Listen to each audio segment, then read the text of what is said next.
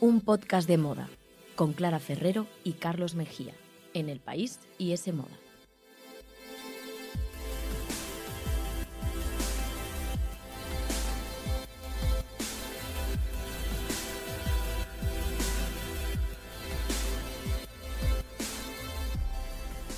Hola, ¿qué tal? Bienvenidos un día más a un podcast de moda. El podcast que escuchas mientras haces cosas importantes o no, tú sabrás, aquí te queremos igual.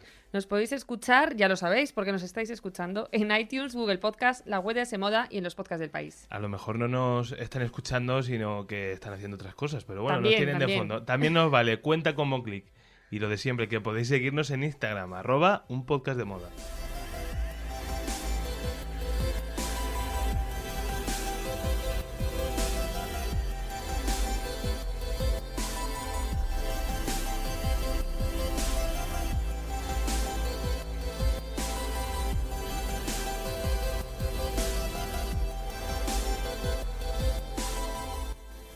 Pues soy Carlos. Después de cuatro años haciendo un podcast de moda, resulta que vamos a cambiar el género del programa. Sí. Casi totalmente, porque hoy, Vale. más que moda, que también habrá un poco, pero yo creo que hoy es más como un programa de estos del género de True Crime, ¿no? Que está ahora tan de moda, de Sí. crímenes reales y tal. Pues vamos a hacer un poco eso porque vamos a hablar de La Casa Gucci, la película de Ridley Scott que se estrena ya de ya este próximo viernes y que aborda el crimen real más oscuro de la moda, que es el asesinato de Mauricio Gucci. Yo cuando preparaba el guion me acordaba de los protagonistas de Solo asesinatos en el edificio. Sí. La, la serie de Disney Plus, que si no habéis visto, pues os recomendamos encarecidamente. Y bueno, porque vamos a hablar de crímenes y vamos a intentar, ya te digo, no, no solo comentar eh, la película, el vestuario, el, el papel de Lady Gaga, que supongo que estáis esperando, y todo lo demás, sino también reconstruir la historia real eh, que la ha inspirado e incluso ir un poco más allá, porque creo que hay cosas que quedan eh, fuera de la peli, pero que os vamos a contar nosotros. Yo me he preparado todo el timeline. Muy Toda la línea temporal bien. de esta historia, así que vengo preparadísimo, como Gloria Serra en equipo de investigación. Pues sí, nada, yo creo que, que lo único que me preocupaba un poco cuando estábamos preparando el programa, digo, esto no se considera hacer spoiler, ¿no? Porque No. esto ya todo el mundo sabe que hubo un asesinato. Es que sí, claro, si dices que esto es un spoiler, es como decir que, que en Titanic el, el barco se hunde al final de la película, Ya, ¿no? Entonces yo creo que, bueno, es- es un asesinato que ocurrió hace 26 años, 26 años, así que yo creo que no, no, no cuenta como spoiler. Yo creo que no. Eh, pero bueno, nada, eh, vamos a ver si eres mejor que, que la Empiezo señora- yo hoy. Sí, empiezas hoy tú y te iba a decir, siguiendo con tu chiste, que a ver si eres mejor que la señora esta mayor de Titanic, ¿no? La que hace narradora. Ay, qué tierna. y si quieres te pongo pues una Celine Dion de Sur- banda surcando sonora. los mares, ¿te acuerdas? en el submarino ese que Sí, le sí, sí, sí. Bueno, yo es que me vi Titanic muchísimas veces, o sea, me acuerdo de casi todo lo que me preguntes de esa peli, pero bueno. Mira, eh, vamos a empezar, si te parece, comparando a las dos Patricia Reggiani, que me he preparado un pequeño audio para conocer a la primera Patricia Reggiani, que te presento ahora, la real. I met Maurizio at 23. Ero bellissima, piena di vita, vogliosa di qualsiasi esperienza. Quando eravamo insieme, io ero la donna più felice del mondo. I was very, very happy. Y a la segunda, a nuestra amiga Lady Gaga. It was a name that sounded so sweet, so seductive. Synonymous with worth, style, power. But that name was a curse too. Yo tengo que ser sincero, a mí el acento me parece más a, a ruso que a italiano. ¿Sí? O sea, creo que Lady Gaga ha errado un poco el tiro, ¿no?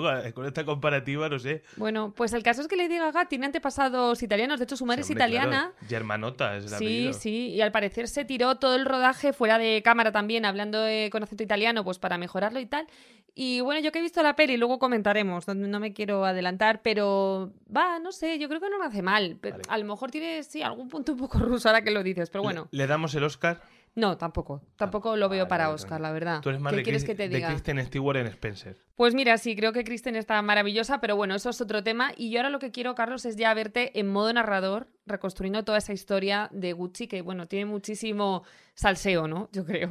Bueno, y si algo no cuadra, eh, tú dime. Yo me lo he preparado, pero tú dime, oye, creo que aquí has flojeado porque Vale. yo Bueno, a he ver, hecho- que yo tampoco soy experta, ¿eh? Yo lo una- único que te puedo comparar con lo que cuenta la peli, si sí o si no, si hay algo que no. pero Venga, vamos a empezar eh, Venga. colocando en situaciones a nuestros dos protagonistas. Mauricio, Mauricio Gucci, ¿quién es? Es el hijo de Rodolfo Gucci y nieto de Guccio Gucci. Vale, sí. Sí, Guccio Gucci, fundador de, de Gucci, de la firma. Sí, sí, está ¿Acaso claro. no es maravilloso que el fundador se llame Gucci o Gucci? Es como si en vez de Amancio Ortega, el fundador de Zara se llamara Zarancio Zara. A mí me parecería extraordinario. Bueno, corramos Gucci un tupido velo con este. Bueno, es el nieto, el, el heredero, uno de los Sí. herederos de, de Gucci, ¿no? Y por otro Sí. lado tenemos, en el- la otra esquina del ring, tenemos a Patricia, eh, que era una joven eh, nacida en Módena, en el norte de Italia, eh, fruto de una relación extramatrimonial, eh, que creció en la pobreza y que jamás conoció a su padre biológico. Todo esto luego, pues sabes tú que va haciendo mella también en, en las personalidades de las personas y Bueno. este background luego va haciendo herida. Sí, sí, no hay background que justifique luego las eh, barbaridades de Patricia, pero bueno, desde luego eh, era como un carácter ya muy extravagante de- desde siempre, ¿no? Que todo esto en la peli este principio no sale, pero está muy bien por eso ponerlo en contexto. Bueno, ¿no? y es que hay que decir más que cuando ella tenía 12 años, su madre conoció a un empresario muy adinerado que se llama Ferdinando Reggiani y que acabó adoptando también a Patricia y dándole su apellido y bueno, pues eso, convirtiéndola pues en una chica bien, por así Sí. decirlo, ¿no? En una socialité eh, de Milán, eh, en la que, bueno, y, y ese- esa posición de privilegio en la sociedad le dio la oportunidad de conocer a Mauricio Gucci en una fiesta y bueno, cuentan que lo primero que dijo Mauricio cuando la vio fue quién es esa chica de rojo que se parece tanto a Elizabeth Taylor. Así que mira. Es que la verdad que Patricia, yo he visto fotos de cuando era joven, porque claro, luego ya el tiempo y todo lo demás ha hecho mucha mella, pero era guapísima, ¿eh? Muy guapa. Y Lady Gaga, la verdad es que está guapa en la película, sobre todo cuando la interpreta en esas primeras escenas más eh, de joven, ¿no? Digamos, está Mm. guapa. Sí, la verdad es que sí. Patricia era una mujer muy ambiciosa por lo que dicen, o sea, no, no, no ocultaba y sigue sin ocultar su gusto por el dinero, Total. por todo lo superficial, por escalar en, en la escalera social. Y, y, bueno, suyas son frases míticas, ¿no? Que a mí me han encantado, como por ejemplo una que decía que, que prefería llorar en un Rolls Royce que ser feliz en una bicicleta. Esto es un poco. Z llorando en la limo, ¿no? Un poco ese También, un poco concepto, sí, un poco sí, ese sí. concepto. Pero vamos, eh, de ella se decía que era, para entendernos y para resumir, la típica trepa. Ya. que era una trepa y que solo estaba con Mauricio eh, por su apellido, que no le quería realmente. Así que cuando se casaron en 1972, pues toda la familia de él se puso en su contra.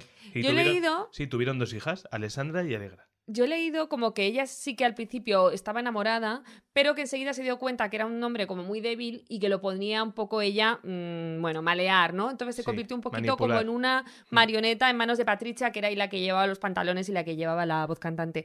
Y efectivamente sí, tuvieron dos hijas, pero yo con este tema estoy muy preocupada, tengo una preocupación que no me deja dormir, porque las dos niñas, eh, bueno, ahora ya son señoras de 40 años, eh, son Alessandra y Alegra, pero la segunda no sale en la película. O yo por lo menos, no sé, igual me despisté y hubo por ahí una niña correteando en alguna escena que me perdí, pero desde luego solo se ve el nacimiento de la primera. Según y- me has contado, lo viste un día de invierno muy temprano. Sí. Ah, quizá diste una cabezada. No, no, no, no, no.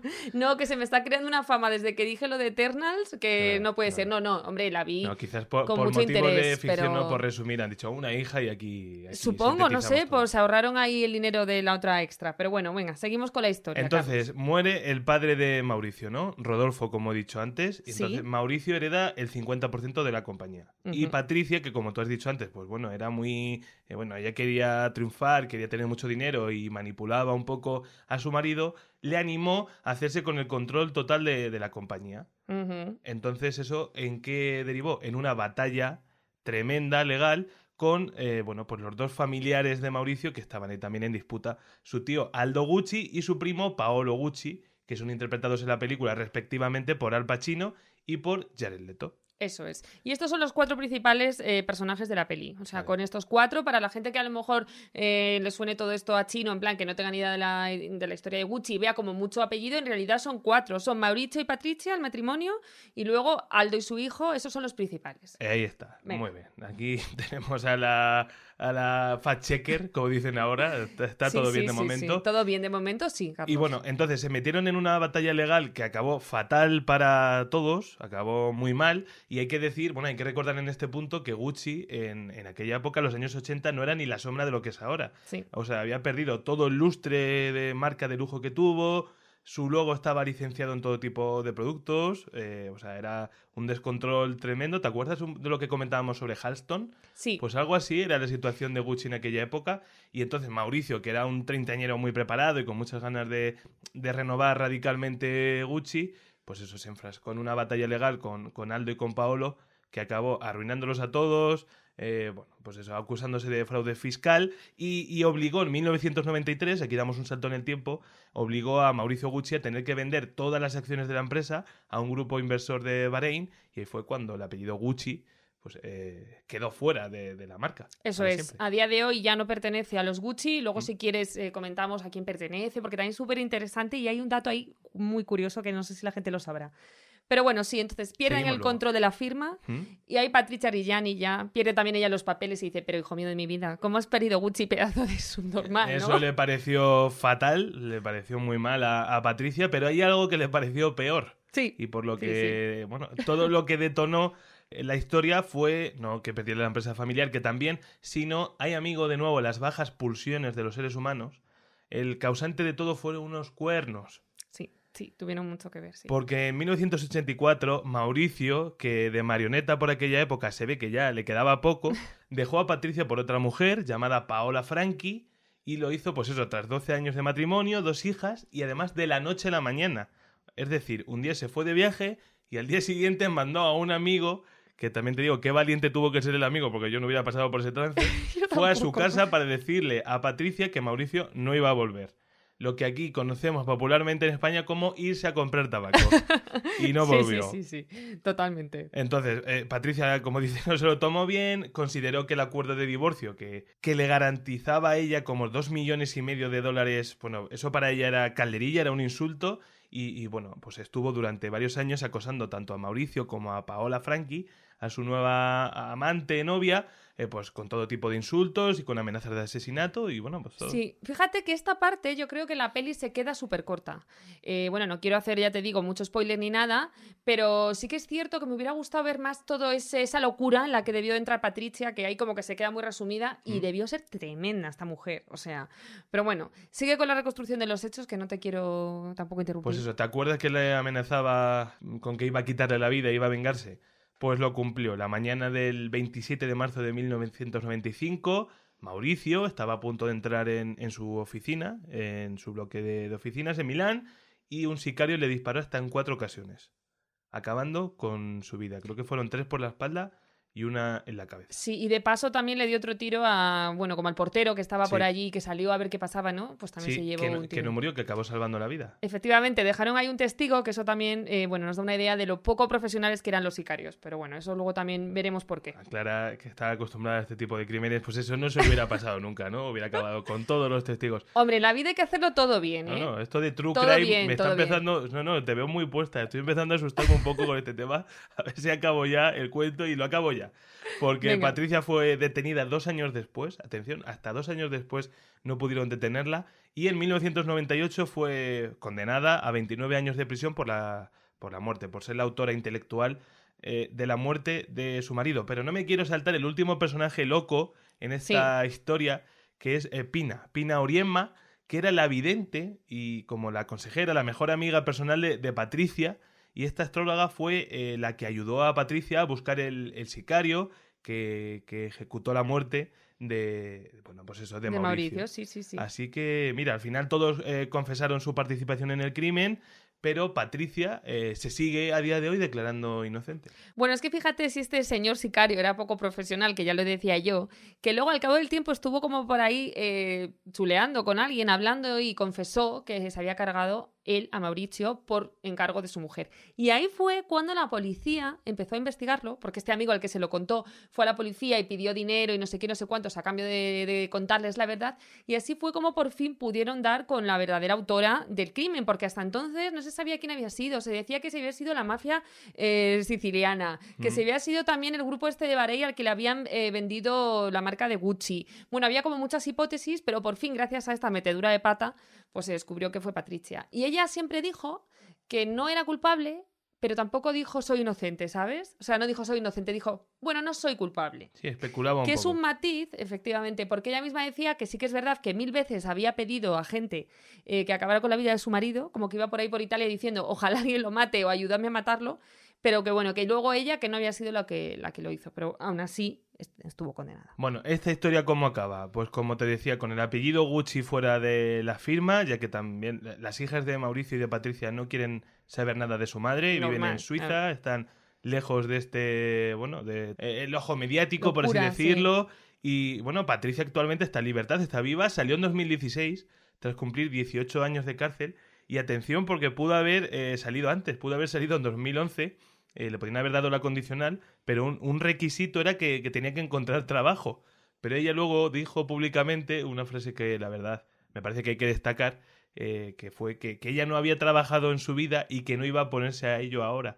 Así que, oye, me identifico ahí con, con Patricia, esos son principios. Hombre, claro que sí, yo también, ¿eh? Preferir quedarte en la cárcel cinco años que buscar un Claro. trabajo, así que, oye, eh, bueno, pues ahí solo puedo quitarme el sombrero. Nada, Patricia es tremenda. Pero bueno, todavía podemos rizar un poco más el rizo si quieres, porque después de toda de que salía de la cárcel y de toda esta movida, resulta que un tribunal dijo que aunque hubiese ideado el crimen de su marido, ¿Mm? ella tenía derecho a cobrar el millón de euros o dos millones de euros al año, lo que fuera, Ah, mira, esto no sabía yo. o por sea, el acuerdo, sí, sí, por el acuerdo que tuvieron en su momento de divorcio. O sea, esto es muy fuerte, ¿eh? Te cargas a tu marido, pero oye, que te corresponde ahí tu paguita mensual. Entonces, ¿qué pasa? Que la madre de Patricia, que es una señora ya nonagenaria, es una abuelita que se llama Silvana Barbero, pues quería como inhabilitar a su hija Bueno. para que no cobrara ese dinero y ella poder gestionarlo o una cosa así. Pero lo más fuerte de todo, de todo, de todo, es que estas dos señoras, eh, su madre Silvana y la hija Patricia, ya habían estado acusadas de matar a Fernando Reggiani, que era el padre de Patricia, el que tú has contado al principio que, que la adoptó. adoptó y le dio su apellido. ¿A ese también se lo cargaron? Bueno, ellas salieron luego absueltas de ese crimen, pero sí que se les acusó de que el hombre ya estaba muy enfermo y que ellas lo habían envenenado para que no les diera tiempo a cambiar el testamento y ellas poder heredar. Bueno, en o fin, esto sí que es verdad que quedaron absueltas, eh, repito, pero que es otra historia negra oscurísima que las rodea, ¿no? Y, y que bueno, que nos da una idea de, de todo este embrollo increíble. No, no, la verdad es que todo es increíble. Si, si hay una historia eh, nacida para acabar eh, siendo una película, es esta. Así que, venga, vamos, vamos a comentarlo, aunque ya has dado eh, tu opinión sobre algunos He dado asuntos. unos apuntes, Yo sí. estoy deseando ver qué opina Clara Bollero sobre, sobre la casa Gucci, que, que ha tenido la oportunidad de verla.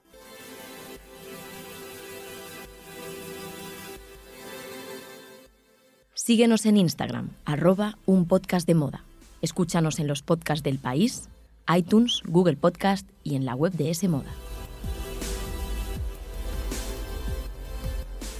Pues venga, entro ya, entro ya, Clara. Eh, opinión. eh, Me entrevistas, sobre- me entrevistas. Opinión sobre la casa Gucci. No, ahora que decías Clara Bollero, me gustaría saber qué pensaría, qué piensa de la película el verdadero Carlos Bollero. Pues sí, seguro que leemos la crítica en el país este fin de semana. Estaremos pendientes. Yo lo que te puedo decir eh, es que sin ser yo crítica de cine ni mucho menos, me gustó mucho el vestuario, porque eso por de formación profesional, Mira, si yo siempre si me voy ahí. empiezas, Perdona, Clara, si empiezas, eh, la primera frase de tu crítica es me gustó mucho el vestuario, sacamos dos conclusiones. La primera, no tienes futuro como crítica de cine. Total, total. Y la segunda, no te gustó la película.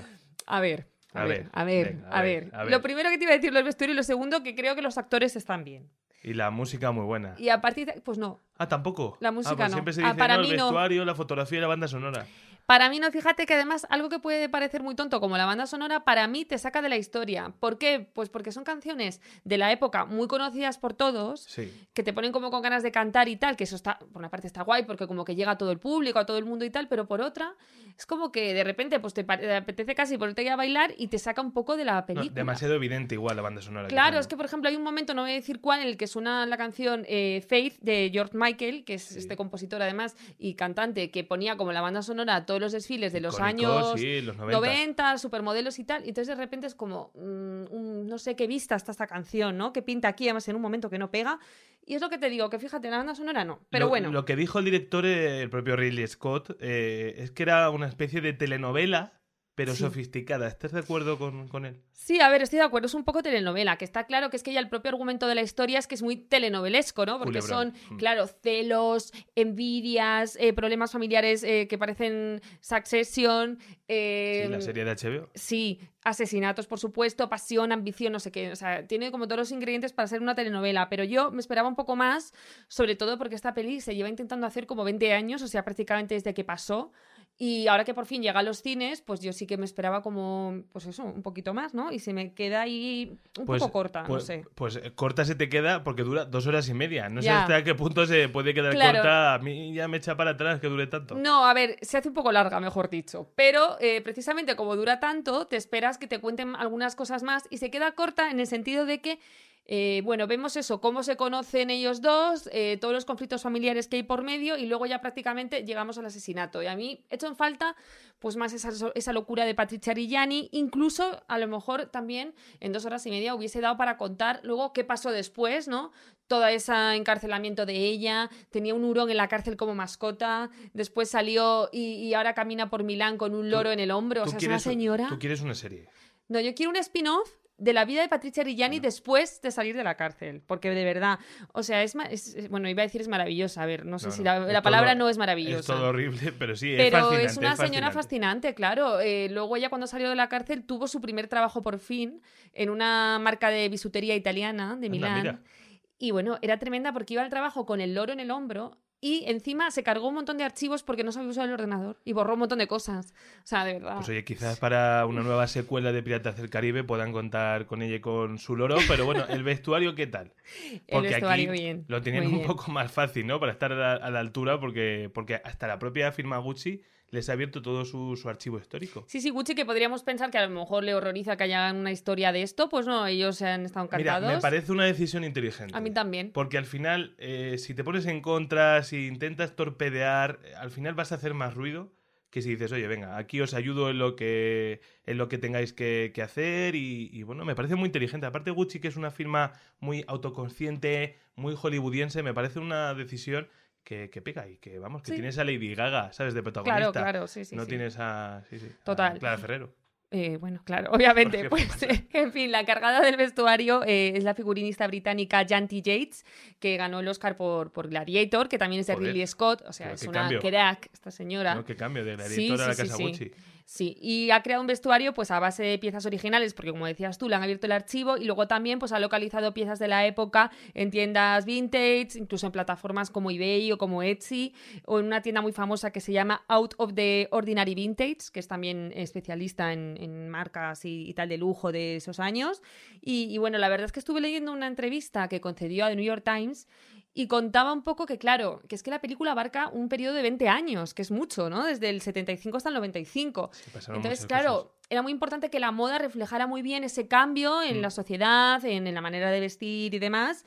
Y, y bueno, y que luego, además, ella eh, tuvo no solo que vestir, por supuesto, a los protagonistas, Jared Leto, ta, ta, ta, ta, que por cierto, Jared Leto está casi irreconocible y creo que está bastante bien, que a mí me pens- pensaba que podía ser un poco paródico ese personaje y sin embargo, mm, a mí me Yo costó... le tengo un poco de manía a Jared Leto. Ya, me carga un a poco. mí también me carga. Demasiado intensito. Pero fíjate que yo cuando vi todas esas fotos eh, rular por internet y tal de esa transformación, pensé que iba a quedar como un poco disfraz de carnaval y sin embargo me costó reconocerlo, o sea que está bastante logrado. Y, y bueno, y volviendo a lo que te decía, que no solo ha vestido a esos protagonistas, sino hasta 80 actores de, de todo el casting y los extras y tal, o sea que ha sido una currada también para, para esta figurinista. Y, y el vestuario de, de Patricia Reggiani, bueno, decían que era un poco Gina Lollobrigida, ¿no? Sí, ella usó esa Un comparación. poco icono del cine italiano en la Claro, época eh, setentero. no quería hacer una Joan Collins en, Dina- en Dinastía, dijo ella, Mm. y entonces se tiró más pues, por este rollo. Y a ver, es fascinante porque es un personaje que además va todo el rato como con 8.000 joyas Es encima, súper excesiva en todo. Y la propia figurinista pues dijo que había creado como 50 y pico looks distintos para el personaje de Lady Gaga y que no repite ni un solo pendiente en una escena. Y eso es una pasada porque es que lleva como 4 o 5 collares en cada escena, eh, mogollón de anillos, esos pendientes ochenteros gigantes. Y bueno, y luego, por supuesto, todos los trajes de Gucci, que además esta señora, la auténtica de Real Patricia, incluso usó Gucci durante todo el procedimiento judicial en la que estaba a punto, o sea, en los juicios que tuvo, ¿no? Eso es tener criterio. Es que ella es de verdad, es Oye, increíble. Y el look nupcial, que fueron de las pocas eh, fotos que se filtraron, bueno, de las pocas, eh, se filtraron bastantes Mm. fotos del, del Sí, sí, rodaje, sí, a se decir filtraron verdad. bastante, sí. Pero bueno, ¿no? La boda de Patricia y Mauricio también llevaba ahí un vestido de, de novia muy, muy potente. Sí, de hecho, mucho más potente que el original. Porque Ah, no es el- no es- una copia ni es. No, no, no. Aquí ha habido como una licencia creativa. libertad, sí. Sí, porque el original es mucho más recatadito, lleva como un cuello alto así a la caja. eh, bueno, es como mucho más sencillo. Y este es, buah, Lady Gaga ahí con un pedazo de escote de corazón, mogollón de encajes y tal. Pero supongo que será precisamente porque cuando la ves entrar en la iglesia con ese vestido, te das cuenta realmente de las diferencias que hay entre la elegancia y tal, más clásica, más tal de Mauricio, y ella, que en el fondo es un poco como wannabe, ¿no? Con ese vestido. Entonces supongo que habrá sido una licencia, pues un poco para mostrar esto, pero desde luego no es, no es, no es eh, para nada el mismo. Bueno, pues eh, yo iré, te prometo, el, el viernes estaré ahí a primera hora, a las 12 suelen ser ahora las primeras eh, sesiones. ¿Tú eres de los que va al cine por las mañanas? Sí, algunas veces sí, porque como soy freelance me pilla, me pilla bien alguno y hay Sí, menos sí. gente ya con el Y, COVID y vas y tú solo. Yo voy solo, tranquilamente. Pero y aunque vayas solo te compras palomitas, porque esto es una cosa importante. Pues depende de la película. Sí, pero te sientes peor al ir solo y comerte. Claro, ¿no? por te eso, sientes por un eso. poco Es un más. poco raro, estás ¿no? abusando un poco. Pero bueno, aquí te la- yo creo que en esta peli también luego es entretenida, te puedes poner tus palomitas, te las puedes comer. Pero bueno, ya te digo, iré el viernes, pero antes de acabar el, el programa, hay un dato que no he comentado y que me llama mucho la atención. Y es que, bueno, hay que comentar que, que como hemos dicho, eh, Gucci ya no pertenece a la familia Gucci, No. pertenece al grupo Kering, ¿no? Que también tiene, bueno, otras marcas como Balenciaga, como Yves Laurent. Pero lo, lo llamativo es que hay una persona Sí. que está directamente, de- del reparto, que está directamente relacionada con el presidente Sí. de Kering. Es decir, está re- directamente relacionada con el presidente de Gucci actualmente. Claro, claro, claro. Es muy esto es- fuerte. esto es muy loco. ¿Por qué? Porque el presidente de este grupo, es decir, el dueño ahora mismo de Gucci en 2021, es un señor francés eh, que seguro que os sonará porque es uno de los hombres más ricos del mundo y que se llama François-Henri Pinault. Y está casado desde 2009 con la actriz mexicana maravillosa Salma Hayek y además tiene una hija en común. Entonces, ¿qué es lo curioso de todo esto? Que Salma aparece en la peli.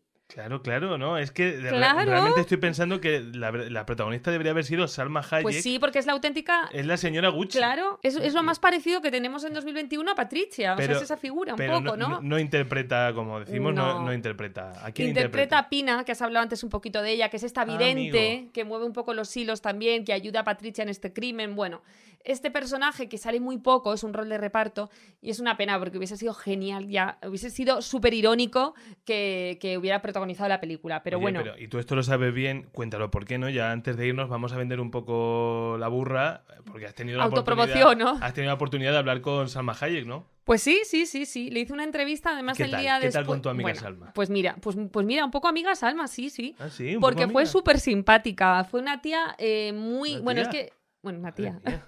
Fue bueno, una ¿Qué se- amistades? Una señora actriz muy profesional. Eh, no, en serio, fue muy maja porque además, claro, es mexicana, entonces tiene ese carácter natural y alegre, ¿no? Tan, tan latino, con mucha...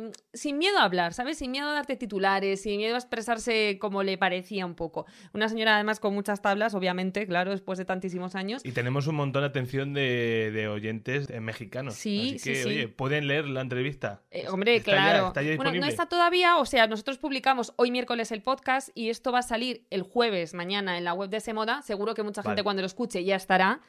Pero sí que os animo a que lo leáis, porque ella además habla de todo, se habla de cómo eh, su marido sabía que iba a salir en la película, Claro, ella tuvo que hablarlo en casa, ¿no? Más o menos. Pero bueno, no os quiero leerlo, leerlo, leerlo, pero sí. Y ella misma dice que, claro, que es rarísimo, eh, pues al final, interpretar a una de las familias o una historia relacionada con una de las familias de la moda más importantes eh, de la historia, formando ella ahora parte de esa familia de alguna manera, ¿no? O sea, no es la misma familia, pero es la familia que controla ahora mismo esa marca. Pues es muy inteligente. Ya que van a hacer una película sobre tu empresa, qué mejor que estar dentro, formar parte de reparto y así, como decían las profesoras de nuestra época, así nos reímos todos. Chiste que así nos reímos. Pues sí, la verdad es que sí. Y nada, pues yo os recomiendo que vayáis a ver la Casa Gucci, aunque Eso. tenga sus más y sus menos, pero hay que verla. Hay que verla. Si os gusta la moda y nos estáis escuchando, os va a gustar, os va a interesar desde luego la historia y todo lo demás. Y si vais, contádnoslo, arroba un podcast podcast de moda. Sí, que también nos cuenten qué les ha parecido la entrevista de Clara con Salma Hayek. Bueno, también, Pero venga. solo si son opiniones positivas. Claro, si no, las críticas no nos interesan. Y nada, pues eh, nos vemos o nos escucháis, mejor dicho, en el próximo programa. Hasta luego. Ese Moda, el tercer sábado de cada mes gratis con el país.